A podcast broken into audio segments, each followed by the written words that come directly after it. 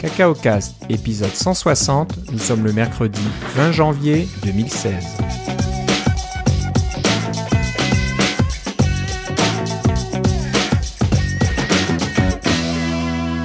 Bonjour et bienvenue dans ce nouvel épisode de Cacao Cast. Comme d'habitude, Philippe Casgrain est avec moi. Comment ça va, Philippe? Ça va très bien et toi, Philippe? Bonne année. Ça va très bien, oui, merci. Et bonne année à toi aussi. Et bonne année à nous, à tous nos auditeurs qui nous retrouvent. On est un petit peu tard, un peu traîné là, mais euh, le début d'année était pas mal occupé euh, pour nous deux, donc euh, on, y arrive. On arrive à trouver du temps quand même pour enregistrer. donc voilà, on tient à souhaiter nos vœux sincères pour cette année, qui est de pleine, pleine de bonnes choses à développer, pleine, pleine de nouveautés, d'applications, de choses comme ça, de, de bonnes idées à mettre euh, en pratique. Donc euh, voilà. Et puis merci encore une fois de nous écouter, de nous retrouver encore pour l'année 2016, épisode 160. Ça avance, mine de rien. Ça, ça commence à compter. Euh, bon, on va commencer par euh, les nouvelles. Puis euh, bah, un peu les, les grosses nouvelles, c'est que ça bouge côté NS North. Donc comme vous le savez. Oui, c'est ça, c'est un peu pour ça que j'étais moins disponible. Ouais. Donc euh, voilà, comme vous le savez tous, Philippe euh, co-organise euh, une conférence développeurs indépendants iOS, développeurs et designers aussi ou plutôt. Ouais, ouais, c'est ça. Et iOS et Mac, hein. Et Mac aussi, bien sûr. Mm-hmm. dans notre beau pays canadien. nouveauté cette année, c'est que ça sera pas dans la région d'Ottawa comme d'habitude, mais à Toronto, la ville reine. c'est pas la capitale pour ceux qui connaissent pas, mais c'est un peu le le cœur économique peut-être pas du Canada en entier, mais de l'Ontario, de la province de l'Ontario. Ouais, c'est la plus grosse ville du Canada aussi. C'est quand même la plus grosse ville, et puis c'est un peu en concurrence avec euh, Montréal. Hein. Oui, et Vancouver aussi. Voilà, les, les, grosses villes comme ça, c'est c'est un peu Vancouver, euh, Montréal, euh, Toronto et, et Calgary. Calgary aussi. Euh, mais voilà, donc Toronto est pas mal connu quand même euh, dans le monde entier, plus un peu euh, qu'Ottawa malheureusement des fois. Et, qui c'est aussi facile de se rendre à Toronto. Après tous les vols, c'est la plaque de transit de tournante pour presque tout le Canada. Très gros aéroport, très très cosmopolite. on, on, disait, je pense que c'est peut-être toujours vrai que Toronto est une des villes les plus cosmopolites au monde, donc énormément de nationalités s'y retrouvent. Euh, si vous êtes euh, amateur de, de, cuisine internationale, c'est la ville où allez. Vous trouverez des restaurants de tous les types avec euh, toutes les nourritures du monde entier. Mais si vous venez à NS North, on, on va vous nourrir. Donc ça sera très bon aussi certainement. Donc ça, ça, a été très bon dans les années passées. Donc j'imagine que vous allez comment dire respecter votre réputation. Il faut qu'on, il faut qu'on, c'est ça. On a, on a, on s'est fait une réputation. On, on, on entend bien la garder. Voilà, voilà. C'est comme les chefs Michelin qui veulent garder leurs étoiles. c'est un peu ça. Bon, la nouveauté, c'est que après que donc ça soit à Toronto, c'est que les tickets sont disponibles. Donc à l'heure où vous écouterez euh, ce podcast, les tickets seront en vente. Euh, Est-ce que tu peux donner un peu plus de détails? Bien sûr. Alors, on a un billet principal qui est celui pour la conférence. Alors, ce billet est euh, 799 canadiens et évidemment, ça fait quelque chose comme 500 dollars US maintenant. Si vous nous écoutez et que vous avez la chance d'être aux États-Unis, euh, le dollar canadien se déprécie beaucoup. Alors, en euros, c'est un peu la même chose. Le dollar canadien faiblit beaucoup. Donc, euh, c'est si vous avez l'occasion de venir faire un tour au Canada, ça peut pas être une mauvaise chose. Euh, votre votre argent va vous mener loin. donc, ça, c'est la, la, conférence principale. Et la nouveauté cette année, c'est qu'on on a des workshops euh, en pré-conférence, donc euh, des ateliers. Euh, il y a un, il y a deux types d'ateliers. Un qui est un atelier technique, c'est-à-dire euh, on a une formation en Swift euh, pendant toute une journée avec euh, Monsieur Daniel Steinberg, qui est un formateur très connu et qui qui donne ces formations là et qui va Swift intermédiaire. Alors c'est-à-dire que vous connaissez un peu Swift, vous avez peut-être même écrit une application en Swift, mais vous voulez en apprendre plus dans un environnement rapide avec beaucoup d'attention et et une, une, une, formation accélérée. le workshop est est tout à fait désigné pour vous. Ben, on vend des billets combo, c'est-à-dire que le workshop par lui-même, il coûte 249 canadiens et si vous l'achetez avec la conférence, c'est seulement 200. Donc on a un billet combo à 999 qui couvre et la conférence et l'atelier avant. Euh, et l'atelier, on s'arrange pour que ça se termine autour de 4h30, donc vous avez euh, le temps de de, retourner à l'hôtel et de vous changer si vous voulez pour la, conférence qui commence à 6 heures euh, avec la réception. Donc, on a amplement de temps de, tout faire ça euh, dans la même journée. Et puis après ça, vous avez euh, deux journées pleines, ben, 48 heures pleines parce que c'est trois jours de conférence pour jusqu'à samedi soir. Euh, l'autre euh, atelier qui est cette même journée-là, c'est notre atelier de diversité. Alors c'est le, le, le, nouveau produit euh, parce que c'est clair que le produit de l'atelier technique, c'est, c'est beaucoup Monsieur Steinberg qui qui va le, le gérer. nous, on est très content de l'avoir, mais il va c'est, c'est lui qui va diriger l'atelier. Nous, on va lui fournir la place et on va fournir, on va vendre l'étiquette pour. Mais l'atelier de diversité, c'est quelque chose qu'on utilise, qu'on développe nous-mêmes. Alors, on va avoir des, euh, des présentateurs euh, officiels, mais on va aussi avoir, on a aussi un, ce qu'on appelle un CFP. C'est en anglais, c'est Call for Proposals. Donc, c'est euh, un appel à, un appel à tous. Si vous avez envie de présenter quelque chose à la conférence, on va vous fournir un, un, billet pour la journée. On va fournir un billet pour NS North à moitié prix et on va vous donner une compensation financière aussi pour le, la journée de, de diversité. Euh, pour votre présentation. Alors, on a un appel à tous. Vous pouvez euh, même si vous avez jamais présenté, ce qu'on veut, c'est des, nouvelles personnes. On veut introduire des nouvelles personnes et qui venez parler de votre euh, de un peu de votre vécu dans un sens là, ou de qu'est-ce que vous faites au niveau de la diversité.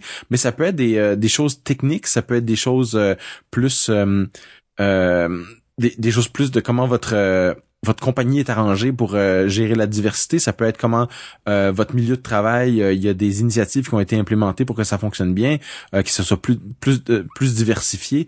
Peut-être que vous avez un programme de de, de communautaire aussi.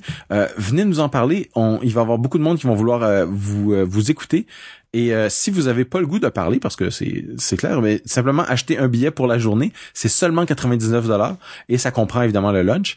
Donc et, beaucoup d'opportunités pour rencontrer beaucoup de monde qui euh, qui vont être très intéressés par euh, tous les aspects de la diversité dans notre euh, domaine très techno.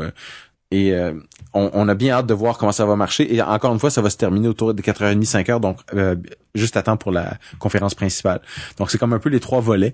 Et ces prix-là, c'est tous des prix qu'on appelle des, prix de, départ là, les prix vont augmenter quand on va se rapprocher près du euh, près du 1er mars euh, parce qu'on a besoin de on a besoin d'être euh, il y a des dépenses supplémentaires quand on se rapproche de la date de la conférence qui a lieu donc du 28 au 30 avril 2016 à Toronto à la cathédrale, le centre cathédrale Saint-James. Oui, c'est ça. Alors ça, c'est superbe parce que euh, la cathédrale Saint-James est au centre-ville euh, de Toronto et ils ont un centre de conférence qui est attenant à la cathédrale. Donc c'est pas dans la cathédrale elle-même, c'est juste à côté. Euh, et c'est c'est splendide à l'intérieur, c'est très aéré. il y a des, des grandes, tout est en, en vitre, puis on voit dehors. Il y a un parc juste à côté quand vous si vous voulez sortir prendre l'air un petit peu pour entre deux sessions. c'est c'est très tranquille et c'est très euh, euh, c'est très bien situé euh, au centre-ville, donc on a beaucoup aimé cet endroit. On a bien bien hâte de vous de vous accueillir là. Ouais, ouais, c'est très proche de Yonge Street, qui est la, une des, avenues les, les, plus fameuses de Toronto, avec beaucoup de commerces, etc. Oui, oui. Et entre Queen Street et King Street aussi, où il y a tous les théâtres sur King Street. Donc il y avait tout un tas de choses à faire en dehors de la conférence. C'est ça. Et comme la conférence se termine le samedi, eh bien, vous avez votre dimanche encore si vous voulez continuer à visiter. Et si vous arrivez un peu plus tôt, vous avez vous aurez le temps de visiter euh, le mardi, mercredi. Euh, il y a toutes sortes de toutes de choses à faire. Comme tu dis, il y a ça. Il y a euh, pour les enfants, il y a toutes sortes de choses. Il y a le l'aquarium qui est à distance de marche aussi. le stade de baseball. Si vous voulez voir une partie de baseball, ça va sûrement être commencé à ce moment-là. Alors, on a bien hâte de voir les Blue Jays. Ouais. Voilà. Qui, jouent pas mal. Ils ont fait une bonne saison l'année dernière. Ouais, ouais. ils devraient faire quelque chose de bien cette année aussi. Donc euh, ouais, en ayant moi-même habité à Toronto pendant plusieurs années, je peux vous dire qu'il y a plein plein plein de choses à faire. Donc euh, c'est idéal de pouvoir venir à une conférence et de rester quelques jours de plus autour de la conférence pour euh, profiter de la ville. Et évidemment, on essaie on va essayer de continuer un programme pour enfants. J'ai pas rien à annoncer en ce moment, mais inscrivez-vous à notre liste de distribution pour avoir plus de détails. Il y a, il y a des choses qui s'en viennent à ce niveau-là. Là. Si jamais vous venez avec vos enfants il y aurait peut-être quelque chose le samedi qui serait intéressant. Ah, donc euh, voilà, suivez ça de près. Euh, je vois aussi qu'il y aura éventuellement des, des chambres euh, un tarif réduit. oui, c'est ça. On essaie d'ouvrir, on essaie d'ouvrir un, un, bloc de chambres, mais c'est curieusement c'est plus compliqué à faire à Toronto qu'à Ottawa. Ah, il y a plus de, de, il y a à la fois plus et moins de compétition, alors il faut trouver les, les bonnes personnes pour, à qui parler. C'est c'est plus complexe. Toronto, c'est la grosse ville. Hein? Ouais, ouais. Nous, on était en banlieue là, puis là maintenant on est à on est dans la, la ville reine, comme tu dis. Voilà, au plein centre-ville. Il faut un peu monter les prix, c'est un peu plus difficile. Mais, ouais, ça mais ça, oui, ceux, qui disent que ceux qui, qui vont regarder le prix puis vont dire ah mon dieu vous avez vous avez dû augmenter vos prix. Euh, entre vous et moi et le bord de table, euh, c'est au niveau de la nourriture parce que quand on fait livrer de la nourriture avec un traiteur au centre-ville de Toronto, euh, il y a automatiquement un frais de 20% supplémentaire qui est chargé. Ah oui. Ah oui, ah, alors qu'il faut qu'il faut payer. Euh, c'est une taxe de la ville. Alors ah, euh, vous voyez que nos prix de nourriture, euh, oulala. eh ben dis donc, c'est étonnant ça. oui, alors quand on paye, c'est sûr qu'on paye on paye toutes nos taxes, on paye les pourboires, on paye les frais de, de service, etc. Et en plus c'est celui-là. Ça s'appelle la taxe héritage. Ah d'accord, je connaissais pas ça. C'est une bizarrerie de Toronto qui a besoin d'argent peut-être. Ah, toujours une façon de, de, voilà, de faire. Mais, mais, vous allez bien manger et l'avantage c'est que vous allez être sur place, vous allez être avec tout le monde, on va avoir de l'excellente nourriture, vous avez vous aurez amplement le temps de, de, de, de rencontrer des vieilles connaissances et de, de vous faire toutes sortes de nouveaux amis. Exactement. C'est ça le, le point important de la conférence et ça, ça a été un point fort dans les années passées. Je pense que ça sera la même chose cette année. Donc, euh, bah, suivez ça de près. Hein. Euh, comme disait Philippe, euh, enregistrez-vous sur la liste de distribution à nsnorth, nsnorth.ca pour avoir toutes ces informations en direct. Vous serez les, les premiers au courant de, de, ce qui se passe. Et, et on espère vous voir, chers auditeurs.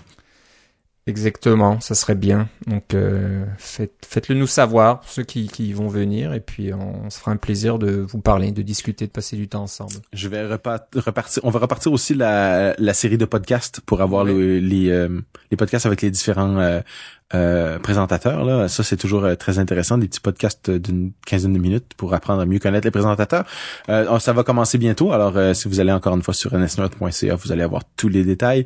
ils, sont, ils seront en anglais parce que la conférence est en anglais, mais ils sont quand même vachement intéressants. Ouais, donc ça c'est une très bonne idée. J'ai salué dans le passé aussi, donc c'est une bonne chose que tu fasses ça. Surtout qu'il y a des nouveaux visages, je pense, dans les conférenciers. Est-ce que toute la, la, liste complète a été euh, publié ou il y a... Euh, on a encore une, une coupe de surprises.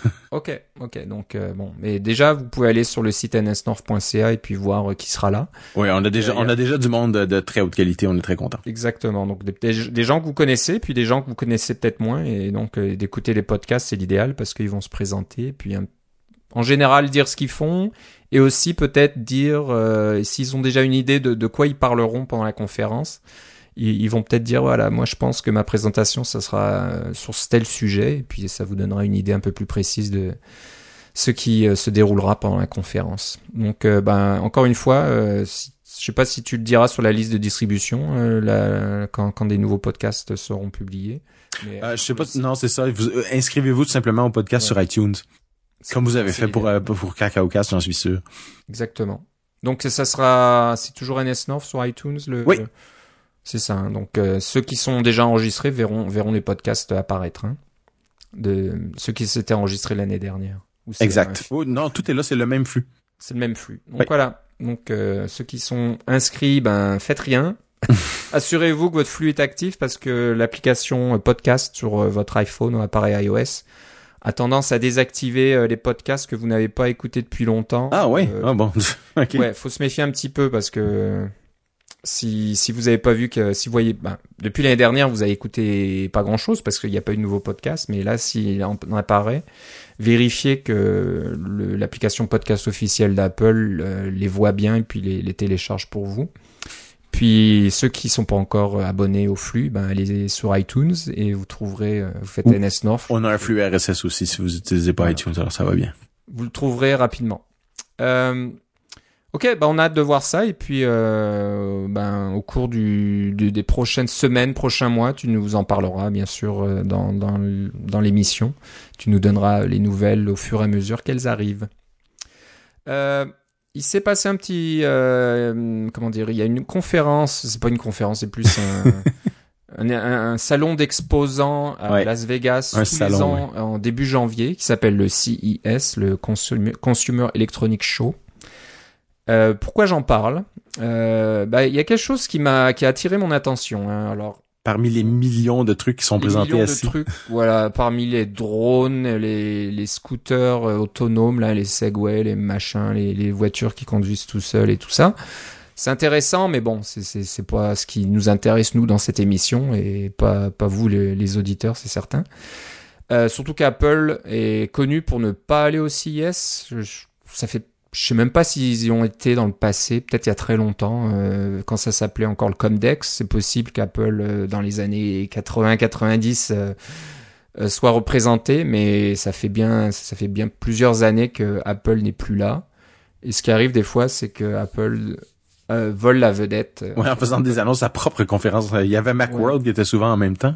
C'était ça. Donc il y avait souvent Macworld euh, qui Apple annonçait des choses et ça volait la vedette. Donc tout le monde parlait des annonces d'Apple et ne parlait pas trop de, de CES ou de Comdex à l'époque. Mais là, si je me trompe pas, il y a quelque chose qui t'a vraiment accroché. Bah, il y a quelque chose qui m'intéresse, qui est pas d'Apple, mais j'aime bien l'idée et la technologie qui est utilisée euh, est complètement accessible à Apple. Donc euh, je verrais bien Apple faire la même chose. Donc c'est pas leur style en général de copier les autres, mais là l'idée est intéressante. Donc il y a une, compagnie qui est plutôt spécialisée dans les systèmes euh, de jeux PC, euh, qui s'appelle Razer, R-A-Z-E-R, qui fait donc des, PC euh, pour les jeux, des gros PC avec beaucoup de mémoire, des grosses cartes graphiques là-dedans, et puis on peut jouer à, des jeux très récents sur PC qui fonctionnent en haute résolution, 4K, etc. Donc bon, ça c'est une, une, bonne chose hein, pour ceux que ça intéresse. Mais là, ils viennent d'annoncer, et je pense qu'il est déjà en vente, euh, un, nouveau euh, portable, donc euh, format laptop, qui s'appelle le, Razer Blade Stealth. Stealth, oui. Stealth, pardon, si, si, on, si je parlais correctement l'anglais. Donc c'est un portable un peu format MacBook Air. Euh, oui, ça semble être à peu près les mêmes dimensions. Ouais, l'écran est peut-être un peu plus large, un peu plus euh, 16 neuvième. Ouais, mais ils disent que c'est un écran de 12 pouces et demi, alors euh, c'est euh, c'est simplement que c'est à, mi-chemin entre le, le, le nouveau MacBook. et le MacBook Air 13 pouces. Donc il est très fin, euh, plutôt joli, tout noir. Euh, il a un, un, clavier, euh, une technologie de Razer qui s'appelle Chroma. chaque touche est illuminée par une lumière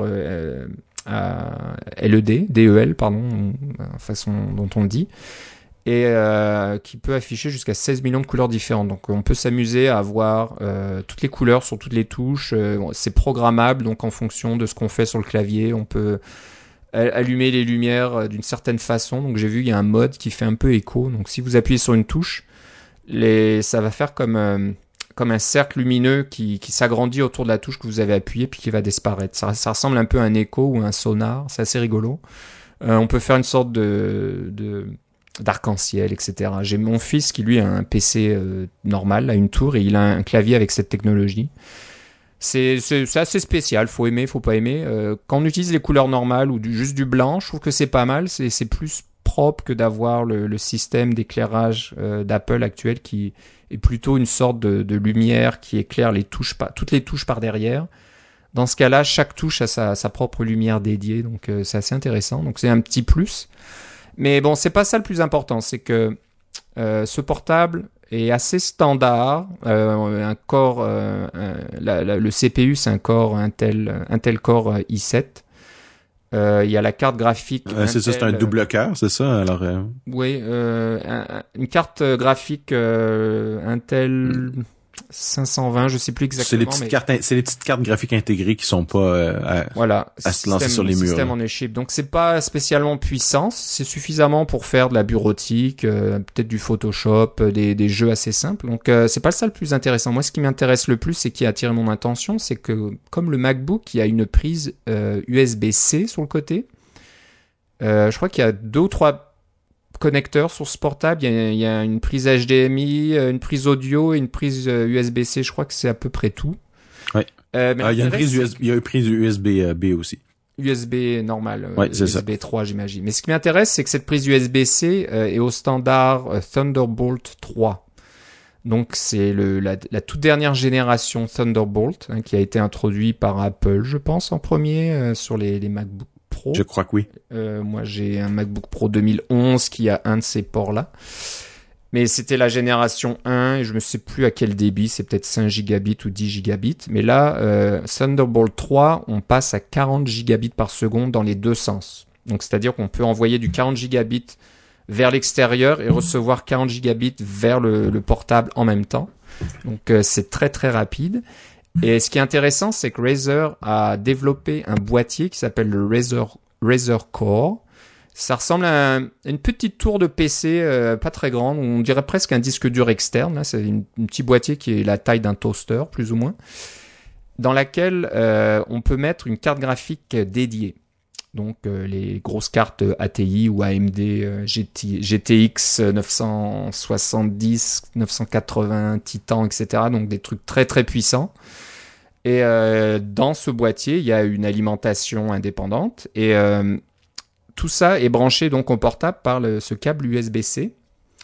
Ce qui veut dire que quand on branche le portable sur ce boîtier externe, ce qui s'affiche sur l'écran du portable, c'est le contenu qui vient de la carte graphique. Donc là, au lieu d'avoir ce, petit, petit GPU Intel interne qui est pas bien très très puissant, Là, vous, euh, vous avez tout le bénéfice d'une carte graphique dédiée sans que cette carte graphique soit dans le portable. Parce que pour ceux qui s'y connaissent un petit peu, les portables de jeux actuels sont énormes. C'est des trucs euh, très gros. Il y a souvent beaucoup de ventilateurs là-dedans parce qu'ils ont mis une carte graphique dédiée à l'intérieur. On, sait que les cartes graphiques sont étant très puissantes, elles chauffent beaucoup. Et quand ça chauffe, et eh ben voilà, il faut mettre beaucoup d'aération là-dedans. Donc ces, ces PC sont pas très jolis en général, ils sont portables, mais bon, tout juste.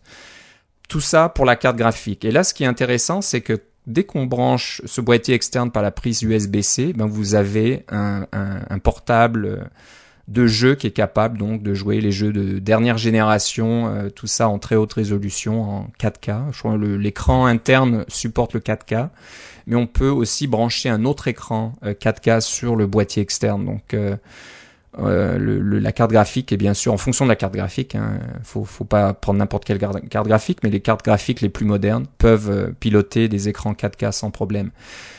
Donc j'aimerais bien voir un peu la même chose chez Apple. Donc Apple, on sait qu'ils sont pas mal en retard sur la dernière génération euh, Skylake d'Intel. Il y a peut-être l'iMac 5K qui a l'architecture Skylake. Je pense que oui, je pense que tu as raison. Si je dis pas de bêtises, mais c'est tout. Les portables, il y a aucun portable encore en Skylake. Skylake, c'est la dernière génération d'Intel hein, qui supporte le i7 euh, génération 6 et qui supporte aussi euh, l'interface euh, Intel qui s'appelle Pine Ridge. J'ai lu ça aujourd'hui ou hier, qui permet donc d'avoir Thunderbolt 3, donc d'avoir ce débit très impressionnant avec des des périphériques externes. Donc, euh, je crois savoir que ça existe déjà ce genre de solution d'avoir des cartes graphiques externes et ça marche sur Mac. Euh, je sais pas par quelle euh, interface, c'est peut-être Thunderbolt 2, j'imagine. Ouais, c'est ça. Donc c'est pas suffisant pour un écran 4K euh, finalement. Voilà, j'ai à mon avis 4K ça, ça, ça passera pas. Donc là, euh, on voit qu'à Thunderbolt 3, et eh euh, c'est certainement disponible pour Apple. USB-C ils l'ont déjà sur le MacBook. Donc je pense que toutes les toutes les pièces sont là pour qu'Apple puisse faire éventuellement encore un, un portable minuscule comme le MacBook actuel, mais le MacBook actuel n'a pas des performances fantastiques. Euh, il y a un, un écran Retina, donc euh, il, la, le GPU est, capable de piloter l'écran Retina, mais au niveau du Core M, le, processeur Core M, euh, c'est pas encore ça. Non, c'est ça. Celui-là, c'est un Core i7, donc c'est quand même mieux, mais... Ouais, ouais. Donc moi j'aime bien le concept. Le problème c'est que c'est un PC et c'est Windows uniquement. Donc j'aimerais bien voir la même chose sur Mac. Donc euh, croisons les doigts, c'est un petit peu euh, mon mon espoir là pour l'année 2016, un peu mes vœux pour l'année 2016. Un peu d'innovation dans le qu'on voit quelque chose comme ça, déjà Thunderbolt 3 qui soit adopté par Apple et même si Apple ne fait pas un boîtier externe avec des GPU, que il y ait au moins des pilotes ou je sais pas la technologie pour faire ça, mais qui permettent peut-être d'utiliser ce boîtier de Razer là, le fameux Razer Core, le brancher sur votre MacBook et voilà, vous avez une, carte une carte GPU dédiée. Euh, Mais euh, tu sais, ça fait longtemps que j'achète un nouveau MacBook Pro. Euh, les, les MacBook Pro ont, très peu évolué dans les trois dernières années. Là, alors on attend un peu les nouveaux processeurs, les nouveaux cartes graphiques et peut-être qu'ils vont vouloir faire un, coup comme ça parce que le, ben, Mac Pro est aussi quand même assez. il y a plus de deux ans sans avoir de, de nouvelles versions. Là. Ça, ça, ça rame un peu. Alors autant il y avait une, toute une séance, une section d'innovation sur le Mac avec les, les iMac et ben faut, faut dire que le, au niveau des iMac, euh, il y a eu beaucoup d'innovation, des affinages. L'écran iMac du 5 de l'écran 5K était, absolument magnifique, mais c'est pas importable, on s'entend. Non, c'est ça, c'est ça. Donc euh, Retina, c'est bien d'avoir les écrans Retina qui sont un peu partout, mais voilà, je pense que les PC commencent à rattraper, rattraper Apple à ce niveau-là, au niveau euh, technologie, au niveau matériel. Euh, toujours pas au niveau logiciel, ça on est, on est tranquille. au niveau matériel, ça commence à être là. Donc entre le Razer Blade Stealth et euh, le Dell XPX 13 là, qui, qui, est un bon un bon portable aussi, euh, qui commence à avoir des bons trackpads et les claviers sont de bonne qualité, etc. Donc voilà, euh, voilà. Apple, je sais pas s'ils nous écoutent, mais on sait jamais si vous nous écoutez. J'espère que vous travaillez sur quelque chose là, de, de, ce genre-là. Donc avec Thunderbolt 3 qui nous permet d'avoir de ce genre de périphérique. Voilà. Voilà. Donc c'était un petit peu euh, voilà mon, mon, résumé de CES 2016. Donc euh, vous avez de la chance parce qu'on pourrait en parler pendant des jours avec tout ce qui non, se passe là-bas. Oui, c'est ça, ça vous barberait vraiment rapidement à moins que vous aimiez, vous aimiez les drones, comme je le disais. Ouais, moi, j'ai pas très suivi euh, CIS parce que c'est, c'est quand même, il y a beaucoup de choses qui sortent au CIS qui, qui, qui on, dont on voit, n'entend plus parler après. Alors, c'est comme, ouais, c'est un peu embêtant dans ce sens-là, là. Puis, euh, je préfère me, me concentrer sur les choses que, qui ont le plus de, dans lesquelles j'ai le plus confiance, comme Swift et des choses comme ça. Ouais. Donc euh, bon, il y avait CES. Euh, Apple n'a pas fait d'annonce ou quoi que ce soit, mais euh, ils ont mis un petit quelque chose sous la dent. Donc vous le savez, j'imagine que iOS 9.3 bêta est disponible depuis une petite semaine, je pense. c'est, vous pouvez donc le, le, télécharger. Mais ce qui est un peu nouveau côté Apple, c'est qu'ils ont une page dédiée à ce qu'ils appellent 9.3 9.3 preview un euh, aperçu pour euh, iOS 9.3. Voilà, donc ce genre de pages, on les a déjà vues dans le passé, mais en général, elles apparaissent après l'introduction officielle d'une nouvelle version d'iOS euh, pendant la WWC en général, ou des fois ça a été, il y, a eu des, je me souviens, il y a eu des événements en dehors de la WWDC qui présentaient une nouvelle version d'iOS. Si je me souviens bien, la, la version 6, je pense que Steve Jobs en personne avait fait une sorte de, keynote euh, comme ça, un événement spécial. Mais là, euh, ça, arrive souvent, ça arrive souvent pour les, le Mac OS. Hein, il y avait souvent une page de euh, c'est marqué genre euh, barre oblique macOS barre oblique preview là pour avoir l'aperçu et puis ça il y avait il y avait souvent des des, des choses comme ça. Mais c'était en général introduit sur scène avant de, de, le montrer là. Il y a une bêta qui est, qui est livrée sur developer.apple.com et et la page apparaît 9.3. Euh, moi j'ai entendu dire euh, à droite et à gauche que Apple voulait un peu contrôler le message au lieu de laisser les, les sites de rumeurs et compagnie euh, commencer à disséquer euh, cette version bêta puis à, sortir des informations erronées. Euh, Apple veut un peu contrôler le message et présenter au grand public voilà ben voilà ce qu'il y a dans 9.3, on va pas vous le cacher, il y, a, y, a, ces petites nouveautés.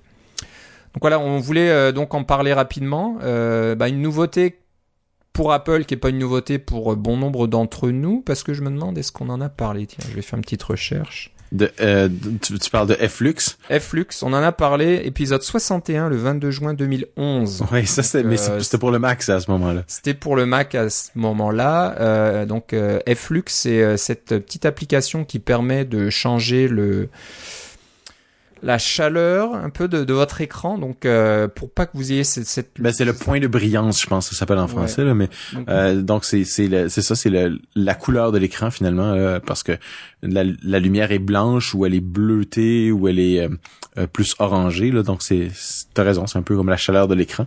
Euh, c'était une application qui existait sur Mac parce qu'on peut contrôler plus ça sur le Mac. Il y en avait fait une version iOS aussi qui était d'abord du côté des jailbreak et qui après ça si je me rappelle bien est devenue une application sur le store. Mais pour la faire fonctionner comme il faut il fallait installer une librairie fallait télécharger de leur site web parce que c'est toutes sortes d'API privées ces affaires-là. Alors euh, ça, ça, ça, fonctionnait, mais ça a été retiré du store et puis euh, au mois de décembre. Et puis Apple nous sort ça au mois de au mois de janvier. Euh, y a-t-il une un lien entre les deux, je ne sais pas, mais euh, toujours est-il que moi j'apprécie euh, le fait que ce contrôle-là de la de la lumière soit là. Parce que même quand je mets euh, mettons Tweetbot ou Instapaper, il y a un mode nuit qu'on peut utiliser c'est quand même la lumière est quand même trop forte, c'est quand même c'est quand même trop blanc. c'est alors que si on, on, met de la lumière qui est plus euh, orangé, ça va être moins fort et ça va être moins dur sur les yeux, surtout quand on est dans un environnement où il fait noir. Là. Alors j'ai hâte de voir euh, dans la. Moi j'ai pas installé la bêta. Euh, c'est un c'est un, une occupation pour les gens euh, plus plus jeune que moi d'installer la bêta. Et je fais pas Oui, c'est ça, je fais pas beaucoup de développement iOS donc euh, j'ai pas des euh, d'appareils à sacrifier pour euh, nécessairement installer des bêtas. quand ça va sortir, je vais je vais certainement l'installer. il y avait un aujourd'hui, il y avait la 9.2.1 qui est sorti là. donc j'ai installé ça et puis la 9.3, ça, ça, va s'en venir. Euh, tu avais raison pour les, la lumière, c'est intéressant. Moi, ce qui m'a frappé, c'est ce qu'ils vont faire en éducation avec les iPads euh, où ils vont qui vont être multi-utilisateurs pour vrai. Là. On peut euh, entrer un nom et un mot de passe et avoir son propre environnement, un peu comme une une tablette, euh, comme un, un, environnement virtuel. Un, peu comme on aurait sur un ordinateur finalement, mais sans avoir un ordinateur, donc des, des iPads qui vont pouvoir se, se passer plus facilement d'une personne à l'autre. Euh, j'ai hâte de voir comment ça va euh, fonctionner. Exactement. Donc euh, c'est apparemment dédié au comment dire au monde éducatif. C'est pour l'instant pas pour le grand public, c'est surtout pour les les écoles qui ont des des batteries d'iPad là, tout un tas d'iPad qui sont partagés par les élèves. Donc c'est sûr que chaque élève n'a pas son propre iPad, mais il va le partager avec d'autres élèves en fonction de des cours et des horaires, etc. Donc euh, c'est intéressant qu'Apple fasse quelque chose là-dessus. Parce que je pense que l'iPad à l'origine, hein, c'était quand même, euh, ça a été fait comme un, appareil personnel. Hein. C'est comme votre téléphone. On partage rarement son téléphone et jusque-là on partageait rarement son iPad. Peut-être que Apple va se dire eh, finalement un iPad, euh, surtout quand on parle des iPad Pro, ça devient quasiment un ordinateur. Donc un ordinateur, ça se partage. C'est plus vraiment juste une tablette qu'on garde pour soi. Ouais, j'ai hâte de voir s'ils vont effectivement apporter ça au, à Monsieur, Monsieur, Madame, tout le monde, parce qu'en ce moment, c'est, c'est comme tu dis, c'est vraiment réglé en éducation. C'est pour ceux qui utilisent euh, le MDM, là, le, le device management, qui vous permet de gérer euh, les appareils et de les de les de, de, les effacer, de les contrôler beaucoup plus et de les avoir toutes sortes de de, de contrôles qui ne sont pas euh, les contrôles parentaux, là, qui sont beaucoup plus avancés que ça. Là. Euh, ça vous prend ce genre d'infrastructure euh, éducative là, mais ça veut dire que ça pourrait arriver que plus tard on, on est multi-utilisateur sur les iPads et là ça permettrait aux gens de les partager un peu plus facilement parce que c'est c'est personnel un iPad mais moins moins qu'un téléphone. Alors c'est ça qui est intéressant. Alors, ce qu'on sait pas trop, euh, j'ai pas tout lu en détail là. Il y, a, toute une page qui parle de ça, donc c'est assez intéressant parce que il y aura une sorte de portail pour les enseignants pour gérer tout, le contenu, les applications que les, élèves euh, utiliseront, etc. Donc ça c'est pas mal. Mais ça dit pas si on aura les données de chaque étudiant euh, un peu comme un Mac. Hein. Chacun son environnement, on peut passer de l'un à l'autre comme ça directement. Euh, les données sont stockées sur la sur l'appareil. Ou est-ce qu'à chaque fois qu'on se connecte avec un nouvel identifiant, donc on utilise un Apple ID, est-ce que ça va aller télécharger tout le contenu d'un serveur Apple ou autre et ça va remplacer plus ou moins tout ce qu'il y a sur cet iPad? C'est le truc qu'on sait pas trop. Est-ce que ça va être vraiment instantané hein? Vous avez chacun à son son répertoire euh, euh, maison, là, home sur, sur l'iPad et on passe de l'un à l'autre Ou est-ce que c'est tout l'environnement qui est remplacé à chaque fois qu'on change d'utilisateur? C'est à voir. Je pense que les détails sont pas encore tout à fait sortis. Il y a euh, notre ami Fraser Spears qui fait un podcast euh, justement sur l'éducation parce que lui, il est carrément passé à, à, d'abord il y avait des iPads partout dans son école et en plus de ça, lui il a dit moi je vends mon MacBook Pro, j'utilise mon iPad Pro comme ordinateur principal. Alors il est vraiment tout tout, est tout est dans tout, il est vraiment tout là-dedans. Euh, et puis euh, j'ai pas pu écouter ses podcasts encore. Euh, il, va peut-être avoir plus de détails parce que lui il a installé, il va évidemment installer les bêtas et des choses comme ça, mais ça me semble être de ses propres mots, c'est tout ce que les éducateurs veulent et, et, même plus. Là. Il, y avait plus de choses à dire qui disaient ouais il manque ça, il manque ça, etc. ils ont vraiment adressé pas mal tout pour l'éducation. C'était vraiment c'est un grand coup, mais c'est clair que c'est une riposte au fameux Chromebook aussi, là, les petits ordinateurs de, basés sur le système Chrome qui sont tout le temps branché sur Internet là, euh, et puis que là, euh, c'est clair que c'est très facile de faire un, un changement d'utilisateur quand vous êtes constamment branché sur Internet parce que vous vous branchez en tant que avec votre compte euh, Google et puis hop, vous avez votre votre courrier, votre calendrier, vos applications, vos votre toutes vos choses, vos, vos documents, tout est de, tout est stocké sur le sur le l'internet. Hein. Alors c'est ça ça c'est c'est très pratique d'avoir un environnement utilisateur, utilisateur là-dedans. J'ai hâte de voir les détails techniques de comment ça se fonctionne pour iOS 9.3 parfaitement raison. Hein. Moi, mes enfants sont euh, sur euh, Google, donc euh, toute l'école, je crois que même le conseil scolaire au, complet côté Ottawa utilise les Chromebooks et puis les, comptes Google, les applications Google, etc. Donc c'est vrai que c'est très pratique et ça marche bien. Et si Apple veut un petit peu faire sa place dans, dans le domaine de l'éducation, Apple a toujours été fort historiquement dans l'éducation, mais c'est sûr que Google est en train un peu de, j'ai aucune idée des chiffres. Hein, si, quelle, est la compagnie qui a le, plus de, de, poids dans l'éducation, mais c'est vrai que Google a fait, euh, a fait beaucoup de, de progrès à ce niveau-là. Donc c'est intéressant de voir comment ça se passe. J'avoue qu'un iPad, c'est vrai que ça a l'air idéal pour l'éducation euh, par rapport à un, PC normal. Euh, c'est plus interactif, on peut faire tout un tas de choses qu'on peut-être peut-être pas faire aussi facilement avec un Chromebook. Mais c'est sûr quoi, il faut qu'Apple propose des solutions et ça a l'air très intéressant. Donc euh, on va suivre ça de près, on va voir ce que ça donne. Pour l'instant, c'est dans le monde de l'éducation, mais bon, si ça fonctionne bien, qui sait, on verra peut-être ça côté euh, euh, grand public. Encore une fois, pour l'iPad Pro. Là, les iPads jusque-là, c'était peut-être pas complètement indispensable, mais un iPad Pro qui peut coûter jusqu'à 1500 dollars, si ce n'est plus, et de dire ah bah non, là c'est juste pour une seule personne, vous pouvez, pouvez pas le partager. Euh, avec un autre membre de votre famille ou un ami ou je ne sais quoi pour avoir ses propres applications, son propre compte, c'est un petit peu gênant. Donc euh, j'imagine qu'Apple va travailler là-dessus. Ça, je me fais pas de soucis. Mais à regarder de près, et euh, on mettra peut-être dans les notes de l'émission le lien vers le, le site ou le blog de Fraser Spears. On peut voir Ça serait une bonne idée. quelles sont ses impressions. Euh, quoi d'autre qui est intéressant? Il y a des petites choses comme l'application Note Notes, euh, je sais pas si en français, t'as ton iPod en français, ton iPhone en français? Euh, Oui. Je te dis ça comment ça s'appelle? Je sais pas comment c'est en français. C'est peut-être Note, les notes aussi. Note, tout simplement. Note, ok. Bon. On peut maintenant euh, protéger euh, des, des, notes avec euh, Touch ID.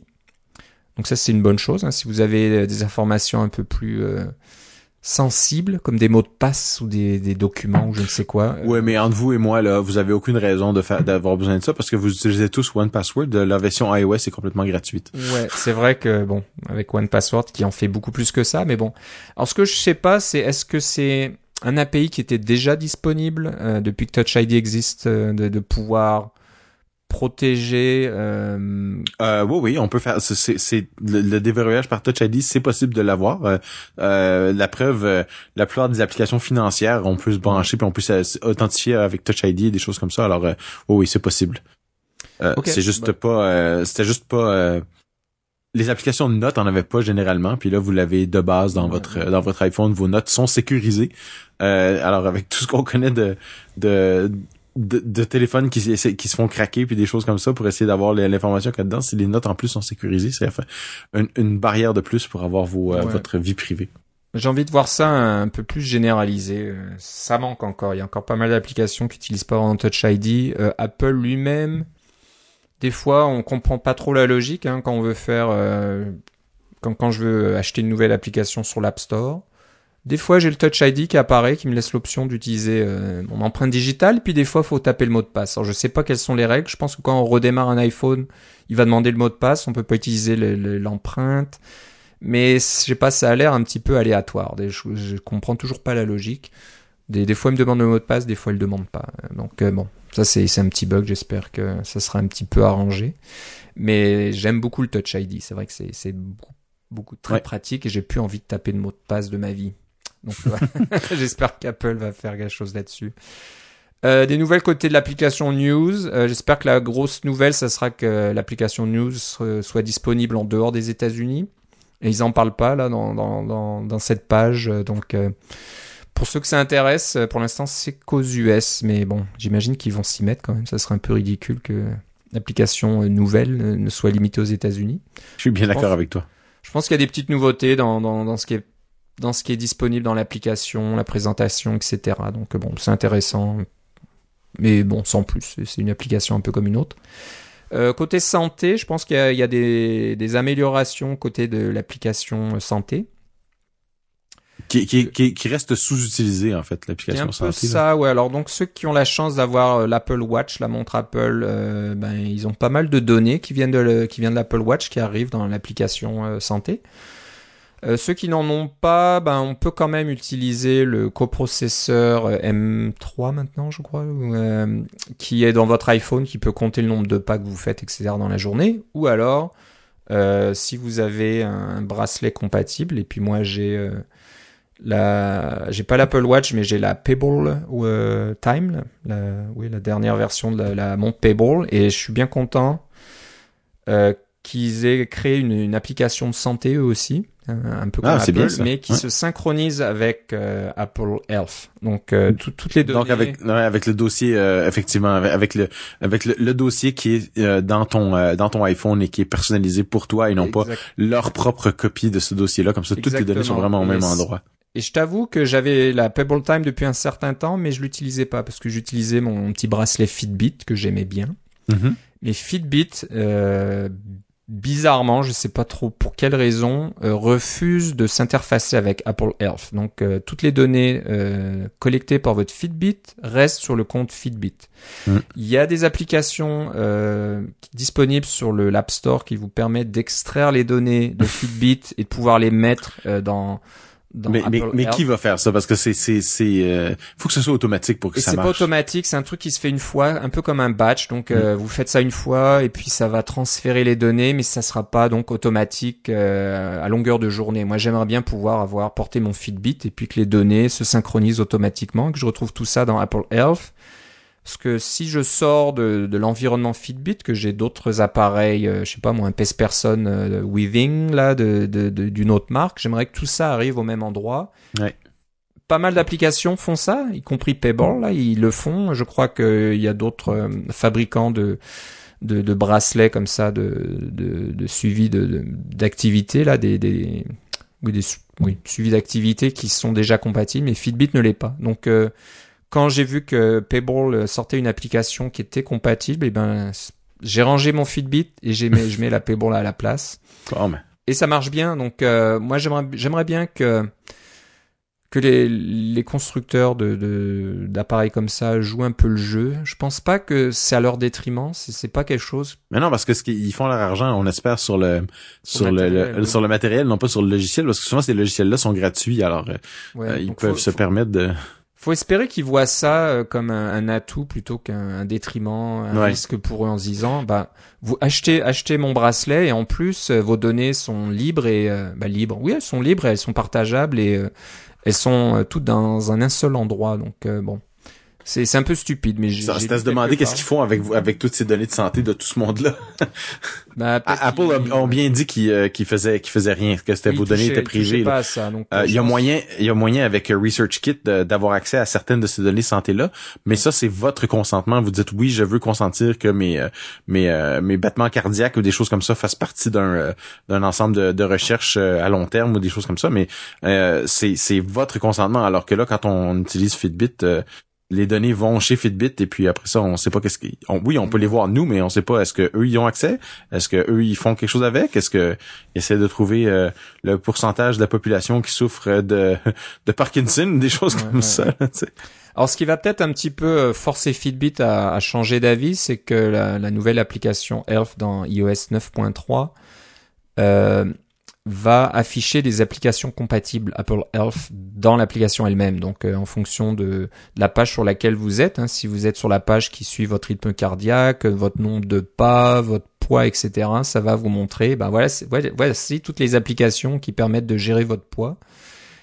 Et ben si l'application euh, Fitbit n'apparaît pas dans cette liste, ils vont être un petit peu embêtés. Donc euh, j'espère que ça va aller les bouger à, faire quelque chose. Donc euh, c'est un peu comme les dans le petit icône de batterie sur votre MacBook Pro, les applications qui consomment beaucoup apparaissent là. C'est pour les Alors là, mais là c'est par leur absence. par leur absence. Donc euh, ouais, j'espère que ça aidera un petit peu parce que encore une fois c'est ridicule de de pas partager euh, ces données là et puis les appareils de, de suivi d'activité, de, les trucs de santé comme ça, c'est un petit peu comme euh, les appareils euh, de domotique à la maison, c'est la jungle. C'est beaucoup d'applications différentes avec des standards différents, des, des, des, interfaces web différentes, des comptes différents et ça devient ingérable. Donc euh, si on n'arrive pas à centraliser tout ça, et Apple, je pense... Bah mais il y a HomeKit. HomeKit est supposé pour la domotique, voilà. il y a des les compagnies commencent à s'y mettre de plus en plus. Ouais. Euh, ben faut, ça serait bien que les compagnies côté santé fassent la même chose avec HealthKit. C'est c'est c'est un bien pour l'utilisateur plutôt que ouais, mais mon expérience du hardware, moi, c'est quand j'ai travaillé en, de concert avec les gens qui font les tablettes Wacom, quand je travaillais sur Painter. Et puis là, eux autres, il y avait des, des demandes, là, il fallait que notre logiciel soit fini euh, neuf mois avant que la tablette sorte et des choses comme ça, parce que les, les temps pour la création de ces choses-là sont tellement longs que ça, on n'en revient pas. On, on, est habitué avec Apple, ah oui, un nouveau iPhone à tous les ans et des choses comme ça. Puis ce que vous savez pas, c'est qu'ils sont en train de, déjà en train de travailler sur l'iPhone 7, le 7S et le 8 probablement. Alors euh, c'est des, des temps qui sont extrêmement longs pour le développement, euh, beaucoup plus que on peut penser. Alors tout ce qui est hardware, tout ce qui est matériel, euh, c'est pour ça que ça, ça prend du temps à s'intégrer, mais au moins il, il semble avoir du mouvement. Alors ça c'est bien. Exactement. Donc euh, voilà, j'espère qu'il y aura des choses de ce côté-là. Euh, puis la, dernière nouveauté de iOS 9.3, c'est côté CarPlay. Euh, alors là, j'ai pas trop d'idées de, ce que ça fait de plus qu'avant parce que je n'ai pas d'auto qui bénéficie de CarPlay. écoute, tu vas avoir une mise à jour logicielle pour ton auto après. Et voilà, faut espérer. Donc, il faut pas la faire en conduisant. Je pense qu'il est intéressant, c'est que c'est compatible avec des applications de tierce partie. Avant, ça ne l'était pas vraiment. Il y avait seulement les Un peu comme le nouveau Apple TV versus l'ancien. Voilà, donc on peut mettre des, applications supplémentaires, donc des applications de podcast euh, comme euh, Overcast, euh, Pandora, Spotify pour la musique, etc. Donc ça, c'est intéressant puis peut-être plus de voitures compatibles. Donc euh, bon. Et tout ça dans une version d'iOS qui est finalement juste la 9.3. ouais, donc c'est assez étonnant. Hein. C'est beaucoup de choses pour une version mineure, là, une mise à jour mineure. C'est pas. C'est quelque chose qu'ils auraient pu mettre dans iOS 10 facilement. Hein. Ça arrive quand même. Il y a des chances qu'iOS 10 soit annoncé euh, au mois de juin à la WWDC. Hmm, ou peut-être qu'ils vont dire euh, on va se calmer un peu avant de faire des iOS et des macOS. Ou c'est peut-être ça. Et ça serait peut-être pas une mauvaise chose aussi. Hein, y a tout le monde, tout le monde se plaint que la qualité euh, a baissé un petit peu euh, dans, dans les releases d'Apple parce qu'ils essaient d'en faire trop, trop rapidement. Donc, ce serait peut-être une bonne idée de dire, bah voilà, ça sera la 9.3 cette année. Euh, on, se calme un petit peu dans les nouveautés, puis on essaie de le rendre plus, comment dire, plus solide, faire une release plus solide, quoi. Donc, on sait jamais. Donc, on va suivre ça de près aussi, mais intéressant. je sais pas quand la 9.3 sera euh, disponible pour le grand public, mais ben la bêta est disponible pour le grand public maintenant, mais si vous voulez la version finale, non, j'imagine que d'ici un mois ça va être fait là. C'est ça, ça doit pas être. En général, c'est pas très très très long comme ça. Ok, euh, on va finir par. Euh, on a parlé beaucoup déjà, donc j'espère que ça va pas être trop long, mais on, verra bien. Euh, D'un outil que tu regardes de près, euh, Philippe, là, qui tu commences à faire du développement avec Swift. Ouais. Plus rapidement que moi. Moi, je suis toujours un peu, euh, je traîne la patte là. Ça, ça prend du temps. Euh, et ça s'appelle Swift Lint. Donc euh, Lint, c'est c'est connu hein, dans le monde euh, de, de, de, du logiciel. Hein. C'est, je crois que ça existait sur euh, système Unix. C'est peut-être plus ou moins standard sur Unix. Tout ça, c'est un, un, outil qui permet de d'analyser votre le, le code euh, code source et puis un petit peu le l'arranger, le corriger ou euh, s'assurer qu'il est bien formaté, etc., etc. Donc là, il y a une version pour Lint, c'est ça? Euh, oui. Pour Swift, pardon. Pour Swift, oui, c'est ça. Mais c'est c'est pas tant que c'est euh, que c'est euh, utilise le mot le mot lint, mais c'est un c'est un projet euh, tout nouveau là. C'est c'est pas euh, c'est pas quelque chose qui est basé depuis le code source de lint, parce que lint c'est vraiment très très les origines sont dans le langage C, alors il y a des extensions pour Lint pour toutes sortes de choses, mais ça c'est un nouveau projet qui fait juste réutiliser un peu le, le même le même thème, c'est un outil en ligne de commande. Ce que ça fait, c'est que ça analyse pas justement votre code source directement, parce qu'un un, un, système Lint peut faire ça, pour regarder votre code source puis mettre des euh, euh, vous faire des, des, recommandations comme ah vous avez des variables qui euh, écrivent une par-dessus l'autre ici puis des choses comme ça là. Alors Swift Lint c'est un peu la même idée, mais en en plus ce que ça fait, c'est que ça analyse les résultats vos résultats de compilation. Euh, donc, quand on compile avec euh, euh, le compilateur Swift est en fait basé sur le compilateur Clang et LLVM, qui est le système que Apple a mis en place, dont on a déjà parlé, qui remplace, qui est open source aussi, et qui est un compilateur beaucoup plus performant que GCC.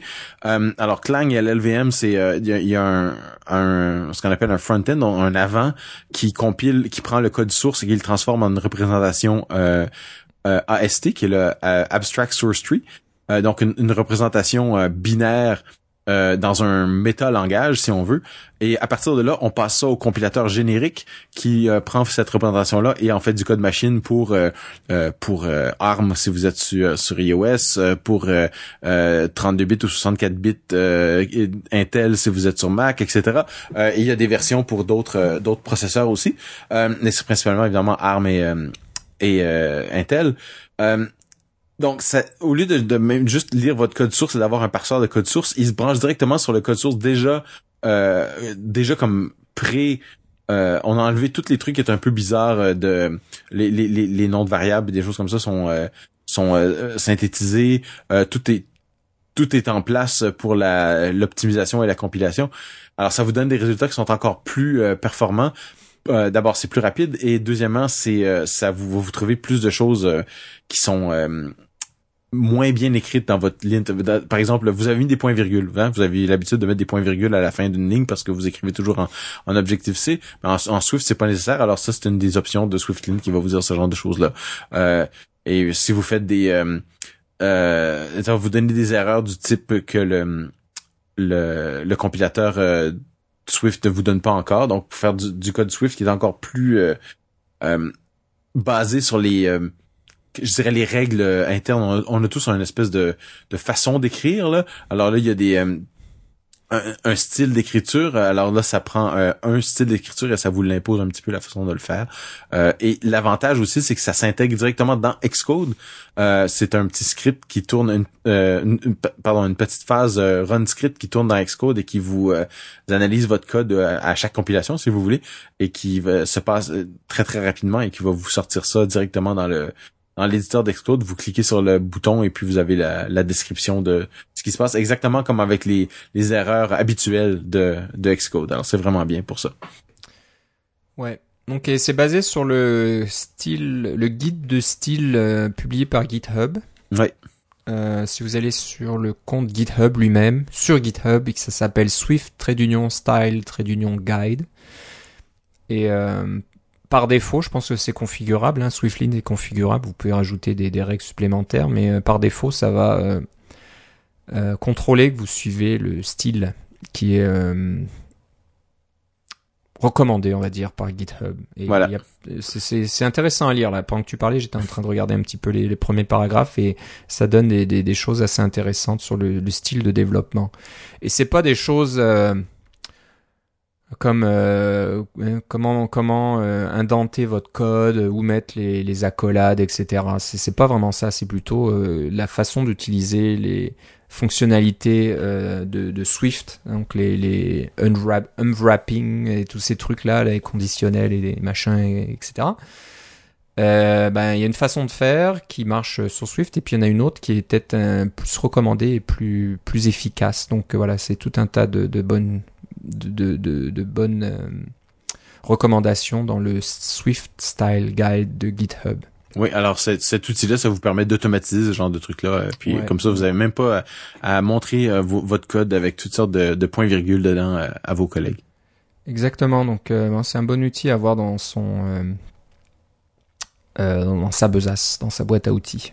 Et si vous en voulez un autre parce que vous trouvez que celui-là, le, guide de style qui est, est présent et pas celui qui vous intéresse, il y en a un autre qui s'appelle Taylor, c'est taylor.sh et qui contient d'autres guides de style. Il est pas aussi bien présenté que celui de euh, de Realm de, que, Swiftling parce que Swiftling peut s'intégrer directement dans Xcode mais ça donne quand même d'autres des résultats intéressants on peut même comparer les deux si on veut mais ça vous donne des, vous avez différents guides de style qui sont prévus par euh, Taylor.sh alors que l'autre est un peu plus rigide à ce niveau-là. Mais bon, euh, avoir du choix, c'est toujours une bonne chose. euh, Taylor.sh est aussi multiplateforme, donc vous pouvez même faire tourner sur euh, une machine Windows ou Linux. Ouais.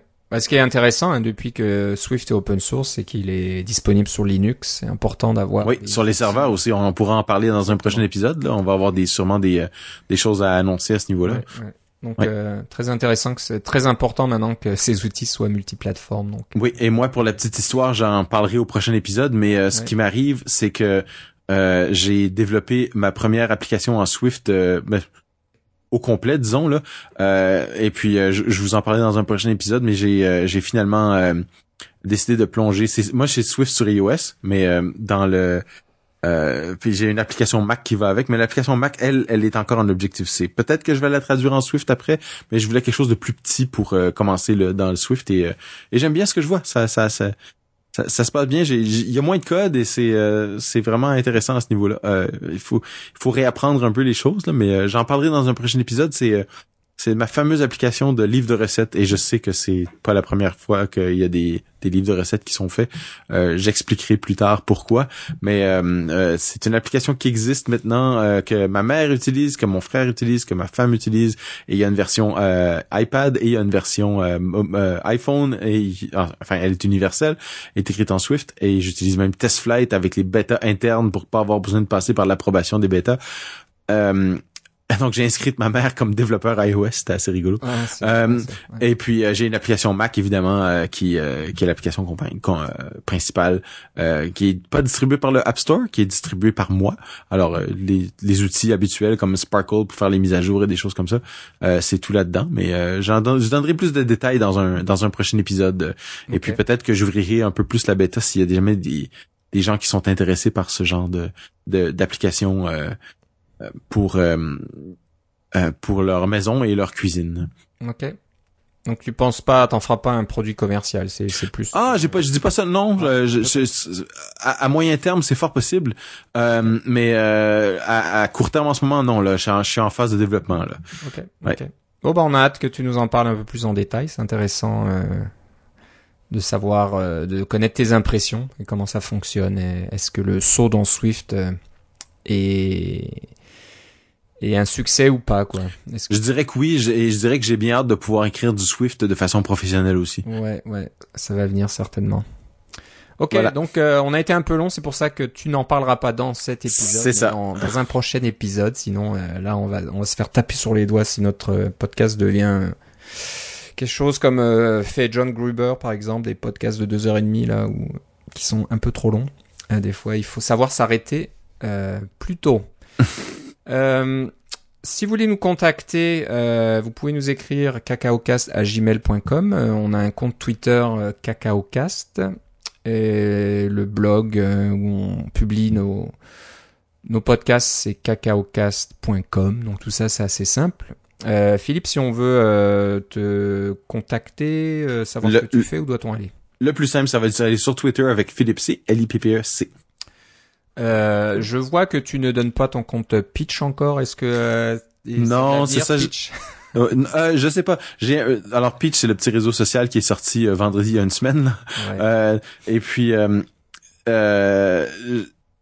Pitch, j'essaie de garder ça peut-être pour des personnes que j'ai rencontrées dans la vraie vie. Euh, pour parce que c'est plus intime Peach c'est plus euh, c'est plus proche. Alors euh, pour interagir avec des, des gens euh, sur internet que de, et nos auditeurs que je n'ai probablement je vous ai probablement pas tous rencontrés c'est c'est c'est chouette d'avoir Twitter pour ça. Je me garde ça comme mon réseau ouvert. Peach je me garde peut-être plus comme un réseau un peu plus fermé pour un peu plus intime. Ok. C'est une, une, bonne façon de procéder. Alors moi j'ai une petite confession à faire, c'est que j'ai euh, mis mon compte Twitter Philippe Guitare que, que dont je parle à chaque épisode euh, en sommeil un peu. C'est une résolution, de, une résolution de la nouvelle année. C'est que je me rendais compte que je devenais pas mal. Comment dire, un peu trop dépendant à Twitter. Je passais beaucoup trop de temps à regarder ce qui se passe, à lire un tas de trucs. souvent Twitter, il y a des choses intéressantes et c'est par là que je découvre beaucoup de choses intéressantes dont on parle dans le podcast. Mais il y a aussi beaucoup de négativité, euh, de gens qui utilisent Twitter pour euh, pour se plaindre, pour un peu évacuer leur frustration. Et je sais pas, je trouve qu'au bout d'un moment, ça, devient un peu minant, ça, et je me suis dit, eh, est-ce que je devrais continuer à faire ça? Donc là, euh, je fais un peu l'expérimentation, c'est de voir si je peux vivre sans Twitter. Donc euh, jusque-là, ben, ça marche. Euh, le revers de la médaille, c'est que ben, c'est un peu plus embêtant pour moi pour trouver de nouveaux sujets. Donc ce qu'il va falloir que je fasse à court terme, c'est un peu compter plus sur toi, Philippe, euh, pour trouver des sujets, mais aussi. Tu peux toujours compter sur moi, t'inquiète pas. Et, eh, mais, on, mais on va compter sur nos auditeurs aussi, c'est ça que tu voulais dire. Le, le compte Twitter CacaoCast existe et, bah, à vrai dire, c'est moi qui gère ce compte-là. Donc, euh, je suis toujours sous Twitter, mais derrière CacaoCast, la, la grosse différence, c'est que le compte CacaoCast ne suit que mon compte, qui est plus vraiment utilisé, puis le compte de Philippe et personne d'autre. Mais vous, vous pouvez euh, suivre CacaoCast et surtout, euh, vous pouvez mentionner CacaoCast quand vous avez quelque chose à partager. Donc, euh, c'est ça. Si vous mettez à CacaoCast, on va le savoir. Voilà. Donc, ça nous arrivera à nous directement et on pourra en parler. Donc, profitez-en. partagez des, des, des, choses que vous voulez dire, des réactions, des, des frameworks, des outils que vous avez vu passer. Et si c'est un peu plus long, cacaocast@gmail.com. Voilà, exactement. Donc, euh, on, soit régulièrement des courriels, et ben continuez à nous les faire parvenir. Mais voilà, je, moi, je, je, suis un peu en vacances de Twitter, puis on va voir ce que ça donne. Est-ce que, est-ce que je vais craquer, puis à fois que j'y retourne ou pas, on verra bien.